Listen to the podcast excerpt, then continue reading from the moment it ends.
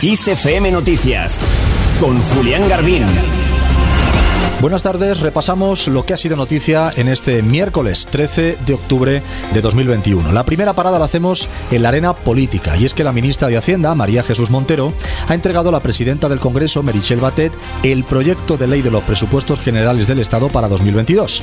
Este es el primer paso de una tramitación parlamentaria en la que pretende recabar el máximo apoyo posible gracias a unas cuentas, dice, expansivas. No las tiene todas consigo la ministra porque todavía muchos grupos parlamentarios no han definido su apoyo o su oposición a estas cuentas que deben estar en marcha el 1 de enero de 2022.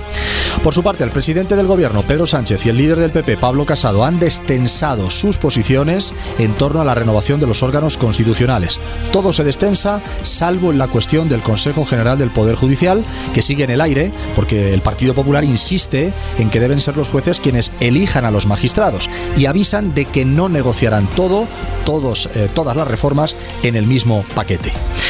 La luz sigue por las nubes. El precio medio de la electricidad en el mercado mayorista en este miércoles ha marcado nuevos máximos. Va a subir mañana jueves el 16,09% hasta los 215,63 euros el megavatio hora. Son datos publicados hoy por el mercado eléctrico y que se han conocido en esta tarde.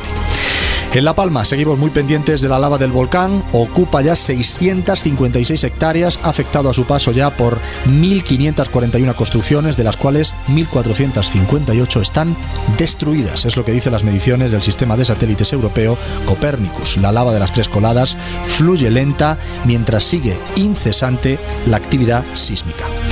En el plano internacional nos vamos hasta Irlanda del Norte. El primer ministro británico Boris Johnson nunca comprendió, dice, las implicaciones del acuerdo de salida pactado con la Unión Europea, incluyendo el protocolo norirlandés, objeto de fricción entre ambos bloques, es lo que ha dicho este miércoles su ex asesor.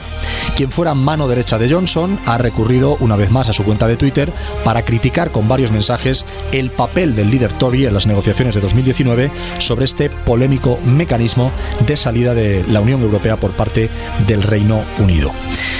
En Rusia, este país está acercando ya las mil muertes por coronavirus al día. Rusia ha registrado un nuevo récord, son 984 muertes por la COVID-19. Se acerca peligrosamente a la barrera de los mil decesos diarios por esta enfermedad contagiosa. Son datos publicados por el Centro Operativo de la Lucha contra la Pandemia del Coronavirus. Este nuevo máximo eleva el total de muertos por la COVID-19 en Rusia a los 219.329. Y vamos a terminar en el Banco de España. Esta institución en su sede de Madrid abre las puertas de una sala de exposiciones permanente para mostrar la amplia y variada colección de arte que atesora. La primera de ellas, 2.328 reales de Bellón, mira a Goya, el genial maestro de la pintura, que está estrechamente vinculado a la entidad. Precisamente sobre esta exposición ha hablado Su Majestad el Rey Felipe VI con el gobernador del Banco de España, Pablo Hernández de Cos. Lo ha hecho en la mañana de este miércoles, post 12 de octubre de 2021.